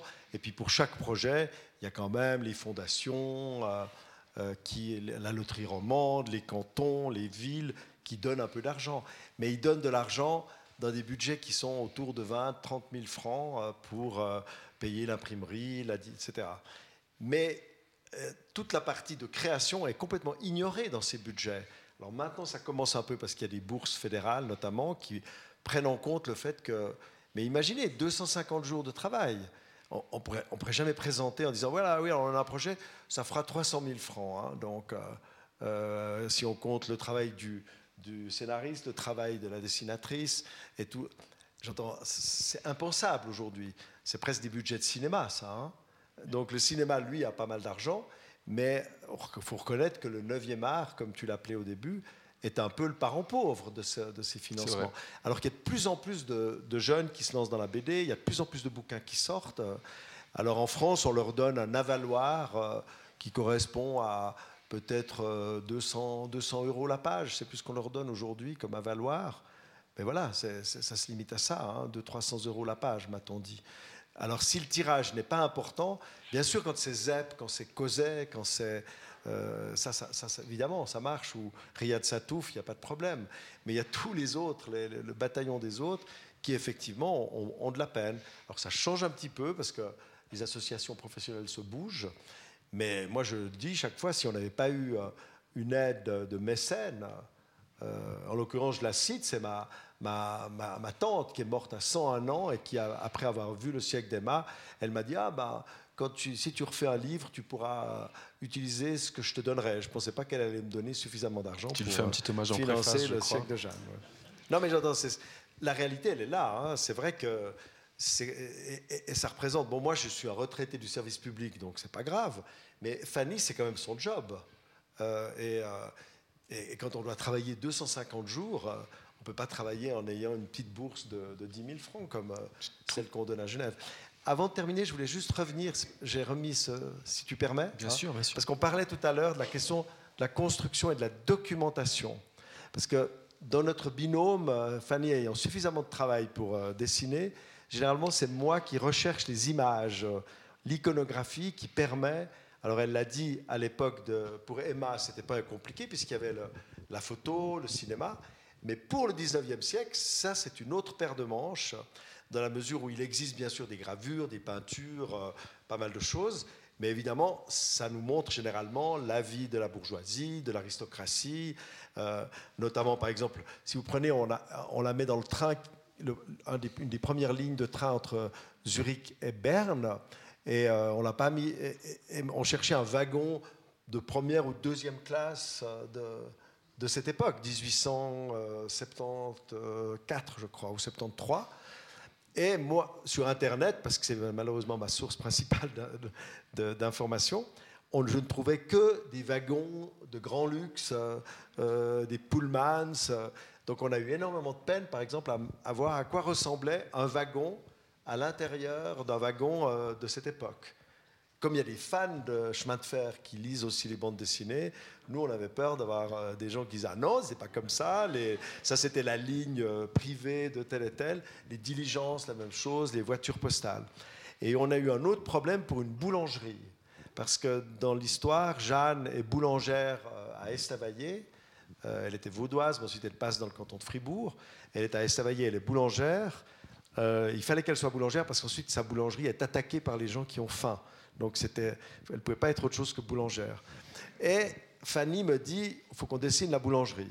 Alors elle fait une première esquisse, elle dessine une boulangerie comme aujourd'hui avec une grande baie vitrée comme ça, euh, où on voit un personnage qui arrive, ce qui était très très bonne idée, on le voit arriver par l'extérieur. Puis je lui dis mais Fanny, mais non, c'est pas possible, les magasins, il n'y a pas des, grandes baies vitrées comme ça. Elle me dit oui, mais alors à quoi ça ressemblait? Et alors là, j'ai passé euh, vraiment longtemps avant d'essayer d'imaginer à quoi pouvait ressembler. Alors j'ai trouvé une boulangerie à Londres, j'ai trouvé des boulangeries en Hollande. Euh, et En fait, ce qu'on voit, c'est donc une capture d'écran du dossier dans lequel euh, on mettait toutes les images qu'on trouvait. Et puis, donc, c'est juste un peu des petits aperçus. Et puis, en fait, dans, dans, les deux cas, aussi bien le train que la boulangerie, euh, donc il n'y avait pas d'image euh, qui se situait en Suisse. Donc, on a dû imaginer et suggérer ce que ça pouvait être à partir d'images d'autres pays d'époques plus ou moins proches. Fanny, si Eric te propose Justine au 18e, tu, tu fais ou...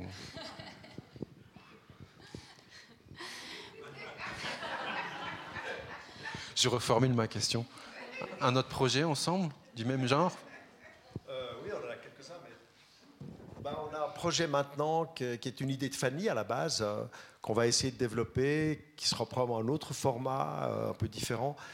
L'idée est de retracer une grève qui a eu lieu à Yverdon en 1907, la grève des cigarières. Ça a été une des, des premières, voire une des rares grèves de femmes en Suisse. Et c'est l'occasion de retracer un petit peu la, vie quotidienne à cette époque, les tensions qui existaient entre les quelques syndicats, entre guillemets, euh, d'hommes, euh, et ce mouvement euh, qui, qui a démarré, qui a abouti ensuite à la création d'une coopérative qui fabriquait des cigarettes. Enfin, c'est pour l'instant, c'est un projet. Je, je oui, et puis comme en ce moment, j'habite pas loin d'Yverdon, ça me, ça me ferait vraiment plaisir de me consacrer un peu à, un épisode de cette région. Et puis aussi, de, effectivement, de faire un autre format plus court pour pouvoir euh, euh, finir un livre plus, sur un temps plus court que deux ans, avoir une autre dynamique, ce serait super. Bon, eh bien, rendez-vous est pris. En tout cas, félicitations. Ces deux tomes euh, denses. qui sont agréables à lire. Moi, je le dis à mon, à mon, titre personnel, je lis beaucoup de BD et euh, j'aime beaucoup les BD quand je me divertis et j'apprends des choses. Là, ça a été le cas avec, avec deux tomes. J'espère que dans l'audience, ben, des gens l'ont lu, vont le lire. Euh, on va ouvrir maintenant ben, voilà, une, période plus de, de questions. Donc on, va vous passer le micro pour vous entretenir et poser directement des questions à Fanny et Eric. Et puis je crois qu'après, il y a, peut-être même euh, voilà, un, petit, un petit temps pour ben, peut-être acquérir le bouquin si vous ne l'avez pas et, profiter de leur présence ici pour échanger avec eux.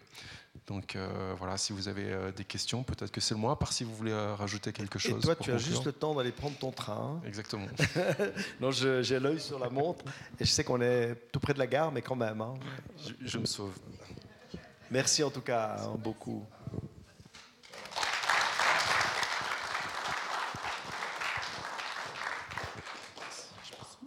Oui, merci beaucoup, John. Hein. C'était très vivant, euh, riche.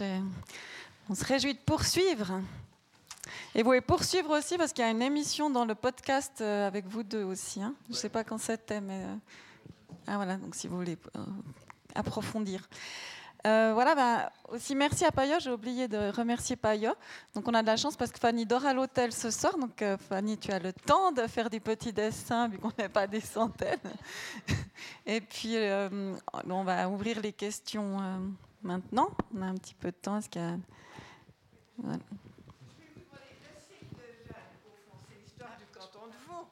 C'est l'histoire du canton de Vaud parce que je sais pas, à Unterwald, c'était pas du tout la même histoire. Ils étaient d'ailleurs pas dans le même camp pendant la guerre civile et tout. Non, c'est pas du tout l'histoire du canton de Vaud. On part du canton de Vaud, on part de, la Sarah, hein, où il y a eu euh, cette révolte de paysans au moment de la République helvétique. Mais après, on quitte le canton de Vaud parce qu'on suit euh, Jeanne qui va dans le canton de Fribourg. Ensuite, le fils de Jeanne va faire un apprentissage à Genève, dans l'horlogerie genevoise, où son oncle est là. Et ensuite, on retourne après, mais pas à Stavayer, mais dans Fribourg, au moment de la guerre du Sonderbund. Et ensuite, on part à Oster, dans le canton de Zurich, pour parler des filatures. Donc, alors, c'est vrai qu'on ne parle pas du canton de Neuchâtel. Euh, euh, beaucoup de gens nous l'ont déjà fait remarquer, ni du Valais. Mais bon, euh, c'est déjà pas évident de faire entrer un siècle dans 250 pages. S'il fallait faire euh, entrer euh, six cantons et demi, parce qu'il ne faut pas oublier le, le, Jura bernois, donc ça serait, ça serait compliqué. Donc, bien sûr, mais c'est pas du tout vaudois. Non, les gens ont l'impression que c'est une histoire vaudoise. C'est ce que mes amis jeunes voient, toujours bien intentionnés, à l'égard des Vaudois me faisait remarquer. Je leur ai dit, mais lis ce livre, tu verras qu'à la page, euh, je sais plus, 40, euh, on, est déjà à Genève. Hein, donc, euh, non, non, c'est pas une histoire vaudoise. Simplement, c'est vrai que c'est dans le canton de Vaud que ça démarre, parce que c'est le canton de Vaud qui a été le, canton qui a fait, le, un des premiers cantons qui a fait sa révolution, notamment sous la, houlette des Français, puisqu'il y a eu l'invasion au moment de la République helvétique. Et c'est là qu'il y a eu un mouvement très important de révolte paysanne. C'est pour ça qu'on l'a situé dans le canton de Vaud. Ce n'est pas parce que je suis vaudois, euh, je me soigne, hein, rassurez-vous, mais disons euh, que je l'ai fait dans le canton. C'est vraiment parce que c'était là que les événements étaient importants. De la même manière que c'est à Genève qu'il y a eu euh, la révolution radicale, que c'est à Genève qu'il y a eu le début de l'horlogerie, et qu'ensuite c'est à Fribourg qu'il y a eu, pour moi, un moment important, c'était une guerre civile entre Vaudois et Fribourgeois, c'est-à-dire entre, entre voisins, quoi. c'est ça qui, qui, explique le choix des, endroits. Mais on va tâcher une fois d'aller en Valais quand même, hein, parce que. Mais, en attendant, il y a des amis qui m'ont dit comment tu as fait un bouquin sur le XXe siècle et tu n'as même pas parlé de la fondation du canton du Jura. C'était euh, effectivement une grave lacune. Autre question?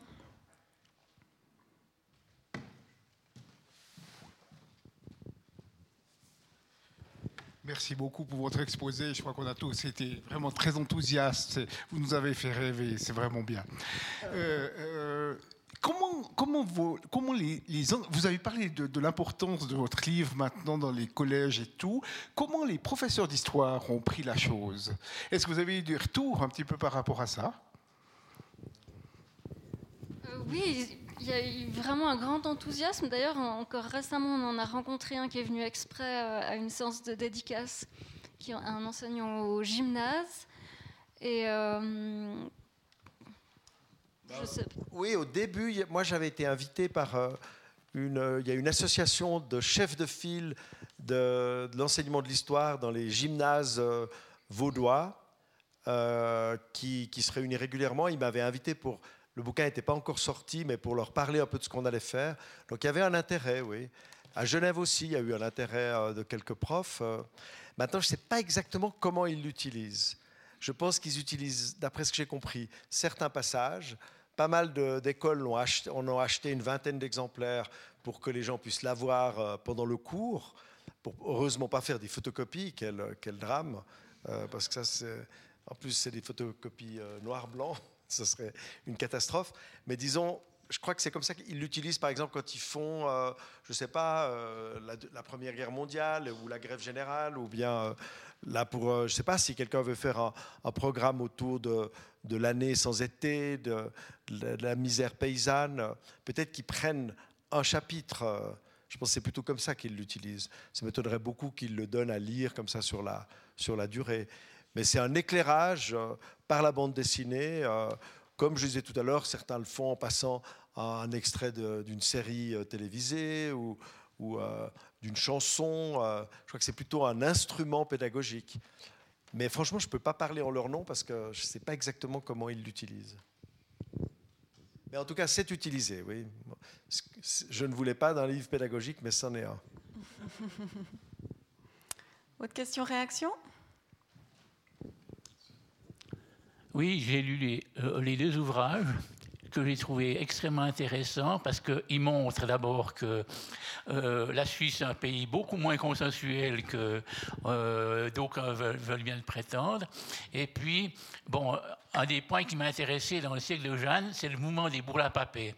Parce qu'effectivement, c'est un mouvement social qui a eu son, son, importance. Et il faut rappeler que la première séance du Grand Conseil vaudois en 1803, elle abolit les droits féodaux.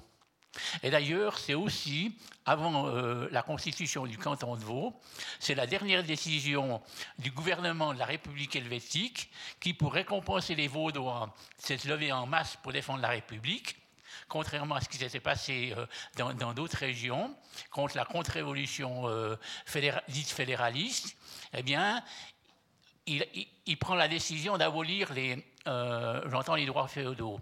Et de ce point de vue-là, je renvoie à l'article de Alfred Rufer, qui est un historien bernois, qui a écrit un article sur la République helvétique dans le dictionnaire historique et biographique de la Suisse, où il explique que la chute de la République helvétique, c'est dû au fait que euh, les gouvernants de la République helvétique n'ont pas trouvé de base sociale chez les gens qui auraient eu intérêt au, succès euh, euh, du mouvement, c'est-à-dire que ben, ils se sont esquintés à vouloir indemniser les anciens propriétaires de droits féodaux, alors que la Révolution française les avait abolis. Et puis, la deuxième chose, c'est que euh, il y avait un secteur euh, des dirigeants de la République helvétique qui ne faisait pas confiance euh, au vote populaire, qui était pour le suffrage censitaire. Et Rufer dit, si on avait fait abolir les droits féodaux et puis instauré le suffrage universel, eh bien la République helvétique aurait eu la base qui lui a manqué, ce qui fait qu'après, Bonaparte est arrivé comme zéro sens pressé pour, pour créer l'acte de médiation. Et je, pense qu'effectivement, euh, malheureusement pour les boulards papais, ils ont fait leur mouvement en 1802. Ce qui fait que pour la, commémoration du bicentenaire du canton de Vaud, eh bien, ils ont été inélégamment laissés de côté. Oui, oui, ils ont été pas mal ignorés par l'histoire, euh, même par euh, Georges-André Chevalat, qui était pourtant un vaudois. Ouais. Il en parle à peine dans son livre. D'autres questions?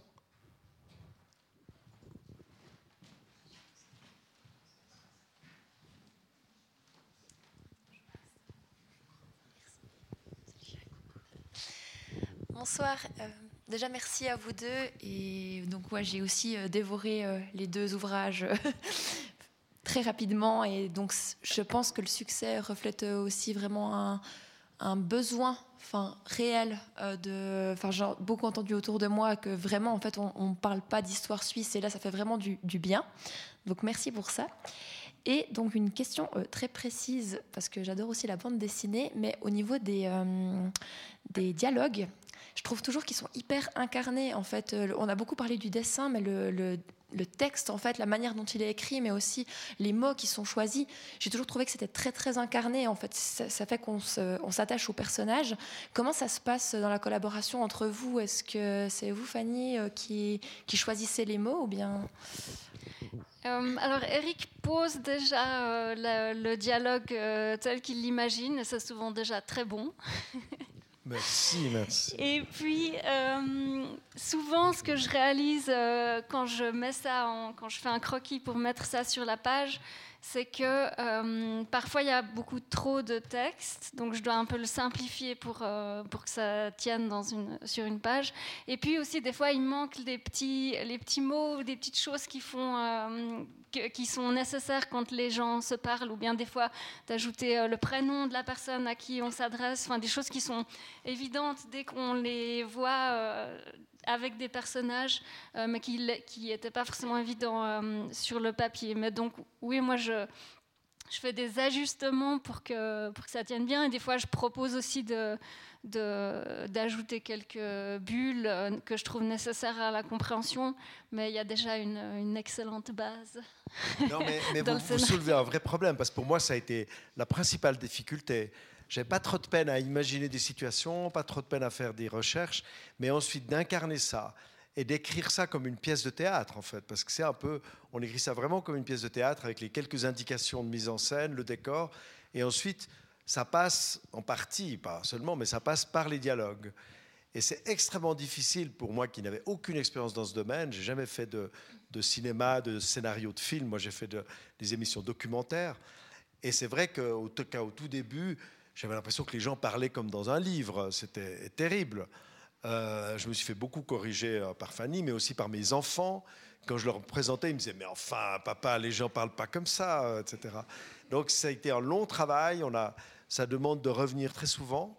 Et puis d'éviter, surtout dans des livres historiques comme ça, d'avoir des personnages qui, qui font passer le discours qu'on a envie de, en disant ah oui tu te rappelles euh, celui-là dont le frère euh, euh, c'est pas du tout ce que les gens échangent autour d'une table il te raconte toute l'histoire des droits féodaux comme monsieur vient de le dire dans une bulle et c'est pas possible donc, c'est ça qui est difficile, c'est d'en faire autre chose que des personnages de papier et d'en faire autre chose que des personnages complètement stéréotypés qui représentent tel type euh, euh, social.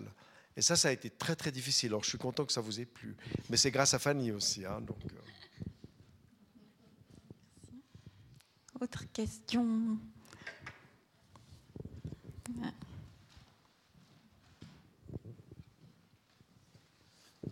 Je vais vous poser une question très personnelle. Quelle est votre plus belle émotion de cette collaboration à l'un et à l'autre? Quel est le plus beau souvenir? Ça, ça me prend au dépourvu alors. Bah, moi, bon, ma plus belle émotion, c'est de voir arriver sur un papier, parfois même au stade de l'esquisse, l'histoire que j'avais imaginée. Parce que moi, j'ai une formation de journaliste de télévision, ce qui fait que j'ai jamais tellement pu imaginer euh, une émission sans la voir. Hein. Et c'est pour ça que certains ont beaucoup plus de peine de passer euh, de la presse écrite à, la presse euh, audiovisuelle. Donc là, moi, je voyais, je voyais en écrivant, en, imaginant les situations, je voyais le char à bœuf, je voyais. Et quand ça m'arrivait comme ça par, par Google Drive, hein, puisque c'est pas très romantique, mais c'est comme ça que ça arrivait, quand tout d'un coup elle me montrait les pages qu'elle avait découpées, puis après bien sûr la réalisation finale, mais c'est l'émotion la plus forte, je la ressentais quand je voyais tout d'un coup sur une page s'incarner les situations et les personnages que j'avais dans ma tête. Et euh, la plupart du temps, je n'étais pas déçu. Quoi. Ah oui, moi je sais que je, je, repense à quelque chose qui m'a touchée, c'est de dessiner certains lieux que je connaissais bien, comme par exemple justement la place Pestalozzi à Yverdon, de dessiner ce lieu à une autre époque. Et puis aussi, je suis allée par exemple me promener à Estavayer dans la vieille ville pour avoir un peu une impression de de comment ça devait être, euh, ça pouvait être d'être dans une boulangerie à Estavayer. Et euh, ça, c'était émouvant. Et aussi quand euh, j'ai marché depuis, le depuis la vieille ville d'Estavayer jusqu'au bord du lac et je ne savais pas du tout qu'il y avait un monument euh, qui commémorait le départ des gens euh, vers le Brésil. Ça, c'était hyper émouvant. Je m'y attendais pas du tout. J'étais face à ce monument. Euh, Donc, qu'il y avait des historiens aussi, euh, un petit panel d'historiens qui est un peu. Oui, je voulais juste m'ajouter cela. Il y en a dans la salle. Il y en a dans la salle. Ils peuvent peut-être réagir. Effectivement, on a, on, a, on a vraiment voulu faire un livre qui soit au plus près de la réalité. Alors, on a certainement fait des erreurs, mais euh, on, a donc fait relire le storyboard. Euh, par, des, par des historiens, dont Brigitte Studer qui est là, et Mathieu Gilabert aussi qui est là et euh, pour avoir leur retour euh, sur euh, les erreurs, aussi sur la manière dont on avait développé certains thèmes ou non, la façon de comprendre.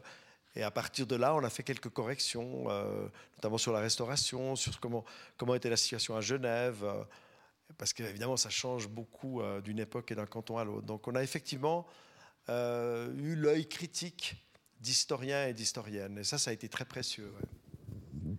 Puis toi qui, ben, je te dis tu, on est un petit comité, toi qui connaissais bien euh, l'histoire, euh, je crois, qu'est-ce qui t'a le plus surpris dans tes recherches, qui a remis en question ce que tu pensais savoir euh?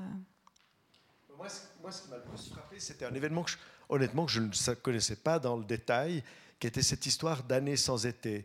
Je l'avais vaguement entendu parler dans le cadre d'un séminaire d'histoire qu'on avait fait, ou plutôt de littérature à propos de Mary Shelley, qui a écrit Frankenstein pendant l'année, l'été 1816. je savais qu'il faisait un temps dégueulasse, que c'était tout, que ça les avait inspirés.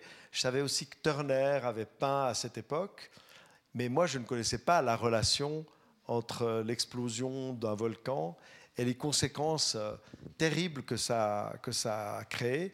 Et euh, il y a un très bon livre d'un Anglais qui s'appelle L'année sans été, où il se réfère beaucoup à des travaux d'un Suisse un pasteur qui a fait une chronique de la famine euh, dans la région de, de Vevey-Montreux. C'est là que j'ai appris que les gens attaquaient les boulangeries. Euh. Ça, ça m'a beaucoup touché, oui, parce que c'est quelque chose de à la fois très proche et très, très lointain. Ça, je ne connaissais pas, par exemple. Merci, mais c'est vrai que, en tout cas, sur les enfants, ça marche bien, parce que j'ai lu la BD à mes enfants. Alors c'est vrai que la première permet de raconter l'histoire un peu de la famille proche, comme, vous disiez. Puis là, on a lu la, deuxième, parce que j'ai une partie de ma famille qui vient de la Sarah. Alors, ils étaient très intéressés avec le château de la Sarah et tout ça, mais ils m'ont dit, c'est quand qu'ils font sur les Romains. Alors, euh, voilà, Helvétie, tout ça, ils sont très. Alors, je ne vais pas vous demander quand vous allez remonter jusque-là, ça me permet de reprendre la question qui a été un peu esquivée sur le XVIIIe siècle, parce que j'ai cru un peu entendre qu'Eric, euh, un peu des juste informellement, on a, parlé avec Fanny.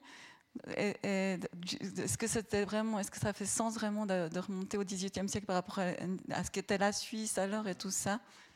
Moi, j'ai un projet là, j'ai une idée, mais je ne sais pas quelle forme ça prendra. Mais il y a de quoi faire, euh, y a de quoi faire une belle histoire sur, euh, autour notamment du mercenariat, qui a quand même été quelque chose d'extrêmement important du mercenariat, du rôle euh, de certains, euh, et puis aussi de la place de la Suisse dans, dans la colonisation, dans l'esclavage.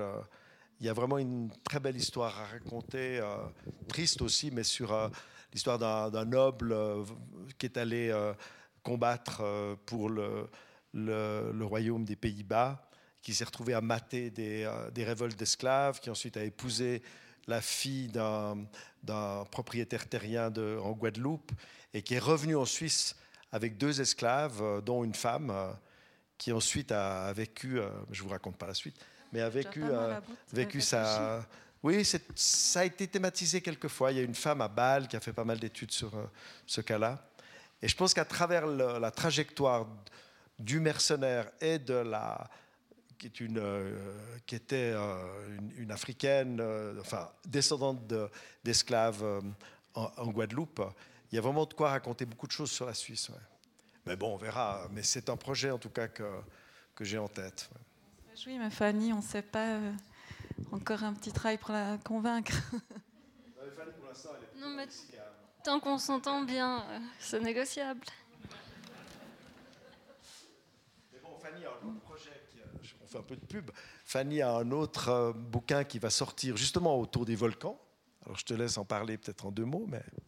Oui, oui, d'ailleurs, j'étais en train de le faire quand euh, j'ai découvert cette euh, histoire de l'année sans été. C'était assez passionnant. Donc, cet été, j'ai un, autre livre qui sort que j'ai fait toute seule, qui s'appelle Un volcan par jour, et qui utilise le prétexte des volcans pour aborder plein de thèmes et de sujets qui m'intéressent.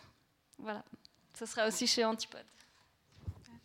Je me retourne vers la salle. Ah à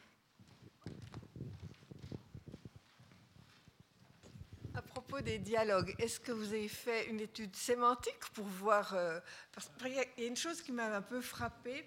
En 1900, 1940, euh, là, la guerre, il y en a un qui dit j'ai fait une connerie. Mais est-ce qu'on disait ça? Il ne me semble pas que j'ai entendu mon papa dire ça. Ça, c'est une très bonne question. Hein. C'est possible qu'on ait. Euh, on, a, on a dû laisser passer. C'est tout à fait juste ce que vous dites là. Il y a une question d'anachronisme. Euh, ah, mais moi, chaque fois que j'avais le moindre doute, j'ai vérifié. tu l'as vérifié, toi En tout cas, chaque fois que j'avais le moindre doute, j'ai vérifié euh, dans les dictionnaires d'étymologie quand était la première occurrence du mot qu'on utilisait. Donc, des fois, j'ai débusqué comme ça quelques erreurs, mais après, c'est sûr que. Vous, avez raison, non mais. Et puis il y a aussi la, façon de s'exprimer, les certains, certaines expressions qui euh, ou certaines métaphores qui n'existaient pas forcément à l'époque, mais on a quand même essayé. On a fait le plus attention possible, mais de toute façon, on est faux. Parce que par exemple, les bourla-papais parlaient en patois. Hein. La preuve, les brûle-papiers, c'était les bourla-papais. Ils parlent tous en patois. D'ailleurs, quand ils sont interrogés par le, le, juge, là, il faut un traducteur parce qu'ils ne comprennent pas les questions du juge. Donc, de toute façon, on est faux. Et puis à Fribourg, probablement que pas mal de gens aussi du peuple parlaient le patois. Hein. Donc, euh, je ne sais pas comment on dit connerie en patois fribourgeois, mais, mais vous avez raison. Ça, c'est difficile. Hein, il faut éviter effectivement de sortir des, des tournures de phrases, euh, genre euh, du coup, ou bien je vais sur Genève. c'est un peu déplacé. Mais vous avez raison, ça c'est un vrai problème. Mais d'ailleurs, même, même dans la littérature, euh, vous voyez, euh, on fait toujours parler les, gens avec le français d'aujourd'hui. Hein, euh, littérature classique. oui, en fait. Oui, fatalement, c'est une interprétation de, de ces événements. Merci, on a encore un petit quart d'heure. hein. Vous disiez normalement les, les gens posent pas trop de questions. J'ai dit ah mais c'est la tradition au club 44, donc donc je sais pas, on a encore un, un quart d'heure. Moi, je veux euh, juste faire une toute petite pub qui me concerne moi et qui peut peut-être intéresser les gens ici parce qu'on va parler d'un personnage. À vrai dire, j'ai fait une infidélité à, à Fanny, mais j'ai travaillé avec un autre dessinateur pour un bouquin qui va sortir euh, à Pâques, aussi aux éditions Antipode, qui s'appellera Berne, nid d'espion. Et c'est une histoire d'espionnage, une vraie histoire qui s'est produite en Suisse dans les années 50, lorsque le procureur général de la Confédération, qui n'était autre qu'un Loclois, René Dubois, a- est tombé, enfin je peux même le dire sans spoiler, il s'est suicidé suite à une affaire d'espionnage euh, qui se situe dans la guerre d'Algérie avec euh, des tensions entre les services secrets suisses et services secrets français. Et ça, ça va sortir aux éditions Antipode en- le 15 avril. Voilà, je fais une petite page de pub, je ferme maintenant. On Si. peut passer.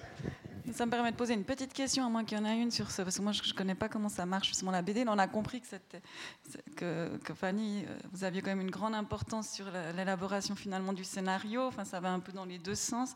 Que, par exemple, avec ce- cet autre dessinateur, c'est un peu la même dynamique, ou bien des fois c'est. J'aimerais quand même préciser... Pour comprendre à quel point votre binôme est, est particulier ou a bien fonctionné. J'aimerais quand même préciser que tu te souviens pas, mais tu m'as proposé ce livre. Mais oui, tu m'as proposé. Et je t'ai dit que c'était pas un univers et un personnage qui me correspondaient et que c'était mieux que tu trouves un autre D'autant plus qu'il y a beaucoup d'hommes dans ce livre. Il y a une seule femme. ouais. C'est vrai qu'à Berne, c'était pas très féminin à ce moment-là, dans les années 50. Non, c'est vrai, je l'ai proposé, oui, c'est juste. Donc, je suis pas totalement infidèle. Oui, c'est quand même vraiment une question de. Pour chaque, chaque Hmm. projet, il y a, il y a une équipe euh, qui correspond, qui doit être euh, constituée. C'est de la même façon que chaque livre peut être euh, édité chez, dans une maison d'édition différente. Il n'y a pas de- d'obligation de la faire à un endroit ou à un autre. C'est vraiment. Ça se, ça se met ensemble comme. Ouais, puis je crois qu'il y a toutes mais- sortes de, il y a toutes sortes de figures. Il y a aussi, il y a des, par exemple des scénaristes professionnels, vraiment très professionnels, qui qui font la BD, mais vraiment du début jusqu'à la fin, avec toutes les indications de cadrage. euh, euh, ça, ça existe, paraît-il. Et le dessinateur ou la dessinatrice exécute dans une certaine mesure un, un storyboard qui est déjà vraiment pensé et réfléchi à l'avance. Ouais. Ça, ça peut arriver. Je ne sais pas si c'est fréquent, tu connais mieux ce monde-là que moi. Puis il y a l'autre cas de figure où il y a simplement quelqu'un qui écrit une histoire et ensuite un dessinateur ou une dessinatrice euh, la, la met complètement en place, euh, à la limite crée les dialogues ou euh, tout le découpage lui-même. Donc, je pense- Et entre deux, il y a ce qu'on a fait, c'est-à-dire euh, vraiment un travail de collaboration. euh. Et moi, j'aimais bien avoir ce regard de quelqu'un qui est d'une autre génération que moi, qui avait d'au- d'autres influences, d'autres cultures et d'autres connaissances historiques. Ça permettait aussi de, de bien avancer. ouais. Et puis j'ai une petite idée quand même, petite de l'image, de comment on peut cadrer. Donc j'étais Ben, un interlocuteur valable pour dire euh, qu'est-ce que tu penses de ça ou, ou de ça. Ouais, bah, en tout cas, ça se ressent qu'il y a une petite alchimie comme ça entre vous deux. Ce que j'ai aussi beaucoup aimé, mais ça semble un peu naïf de le dire, mais c'est c'est vrai que c'est aussi euh, pas tout à fait les mêmes problèmes, mais quand même un peu. Puis à une autre échelle, je trouve assez euh, fort qu'à un moment on voit qu'ils sont à Fribourg et puis euh, on comprend qu'ils se méfient des Vaudois et puis euh, après il y a l'ouverture des frontières. Tout d'un coup, c'est assez génial de revivre ça en fait. On le comprend très bien que l'étranger, alors, c'était celui qui venait de l'autre canton. Ouais. Il y avait des frontières, il y avait des monnaies différentes, des postes différentes, et ça coûtait plus cher et c'était plus long d'envoyer une montre de Genève à Zurich que de l'envoyer de Genève à Londres. hein. Contrôle effectivement Les de contrôles, douane. des taxes, enfin c'était, oui, c'était vraiment euh, comme était l'Europe avant l'Union européenne, c'est-à-dire pas de marché unique, pas de libre circulation. Ah, ah ouais. Oui, merci encore pour ces, magnifiques euh, ouvrages. J'ai beaucoup aimé le jeu des générations aussi, le, rapport entre la grand-mère et la petite-fille. Ce que je voulais savoir, c'est si euh, était distribué, on a parlé de la Belgique, de la France, est-ce que c'est distribué dans d'autres pays francophones? Parce que on a assez subi, entre guillemets, les, les éditions françaises pour les livres d'histoire. Ce serait une belle revanche quand même que la Suisse contribue à, à l'histoire européenne. Et on, on la voit quand même dans votre livre. Écoutez, oui, ils ont une diffusion en France pour d'autres genres de livres que, que le nôtre. Hein. Par exemple, il y a une revue qui s'appelle Nouvelle Question féministe qui est distribuée, euh, bien entendu, en France, au Québec. Donc il y a pas mal d'ouvrages d'antipodes qui sont distribués en France, même si c'est extrêmement compliqué, lourd et très cher hein, pour un éditeur euh, d'être présent en France, parce qu'il faut à ce moment-là imprimer beaucoup pour être présent dans beaucoup de librairies, sinon on n'existe pas. Maintenant, pour notre livre, oui, il y a eu quelques ventes parce qu'on a eu la chance d'avoir un, article dans la revue euh, L'Histoire où il y a chaque semaine, chaque mois, pardon, une chronique d'histoire et bande dessinée de Pascal Horry, qui est académicien et qui est un spécialiste de l'histoire de la culture, mais notamment de l'histoire de la BD. Donc il avait fait, grâce à, un intermédiaire qui n'est autre que François Valoton, qui habite d'ailleurs Neuchâtel, qui est prof à Lausanne, qui lui connaît un petit peu Horry, puis il lui a envoyé le bouquin en lui disant Je trouve que ça pourrait t'intéresser. Et à notre grande surprise et à notre grande joie, il a fait une page. Alors ça a eu un petit écho dans les milieux qui s'intéressent à la fois à la BD, à l'histoire et à la Suisse. Mais euh, c'est pas énorme. Hein. Vous connaissez euh, le nombrilisme de nos voisins. Ils ne sont pas spécialement intéressés. Ils nous considèrent un peu comme les départements d'outre-mer. Donc. Euh, il n'y a pas eu, je ne sais pas combien il y a eu de ventes, mais il y en a peut-être vendu une centaine. Et là-dessus, il doit y avoir une partie de ma famille qui habite en France. Donc, euh, non, ce n'est pas un succès de librairie. En France, par rapport à ce qu'on a vendu ici, c'est compliqué, c'est quand même spécifique. Maintenant, il faudrait voir si une édition allemand, en suisse allemand, enfin en allemand pourrait aller en Allemagne, où les Allemands sont un peu plus ouverts. Mais le genre BD en Allemagne, c'est très différent. Hein. Il n'y a pas du tout. Euh, il y a quelques romans graphiques, c'est plus de la BD artistique. Euh, la BD documentaire, elle n'est pas très vivante en Allemagne. Écoutez, on verra. Là, on va essayer avec le livre dont je parlais, le Berne ni d'espion, puisque ça concerne la France. On va essayer de le distribuer en France, mais je ne sais pas comment on accrochera les Français sur, euh, sur une histoire comme ça, même si ça les concerne. Donc, c'est compliqué, je crois. Hein, c'est compliqué. Cette grande mode de la BD historique, c'est plus dans les pays francophones, c'est ça? Oui, enfin, il, aurait fallu demander à John, parce que moi je ne suis pas spécialiste, mais disons, c'est surtout il y a beaucoup en France, mais aussi en Italie, en, Espagne. Euh, c'est maintenant devenu un genre euh, très, euh, très répandu. Aussi les histoires personnelles, les trajectoires personnelles. Bon, il y a eu l'exemple extraordinaire de Maus. Hein. Je ne sais pas si vous vous souvenez de Spiegelman. Là. Ça, ça a été un peu à, grande échelle, comme c'était quelqu'un très connu. Et c'est à ce moment-là qu'on a commencé à appeler ça graphic novel, parce qu'aux États-Unis, comics, c'est vraiment cheap. Quoi. Donc, ils ont un peu voulu élever le niveau en appelant ça roman graphique, mais pour moi, c'est plutôt de la bande dessinée.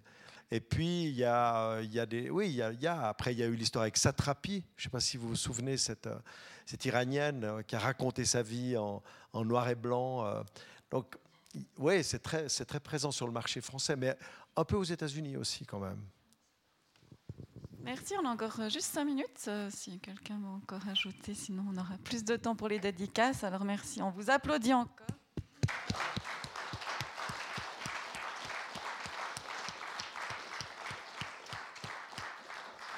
Merci, vraiment, c'était un très beau moment. Et puis, euh, donc, vous avez compris, on, a, des BD collecteurs. La, maison d'édition Antipode a dû se démener pour pouvoir euh, trouver quelques exemplaires du siècle d'Emma qui ont rupture de stock à vous présenter ce soir. Et je vous invite vraiment, ceux qui n'ont pas découvert euh, les, BD, à vraiment vous les procurer. C'est des expériences de lecture très fortes. Merci pour votre présence. Désolée, il faisait un peu froid ce soir. Le moyen de il fait froid. Mais ouais. Et très belle soirée.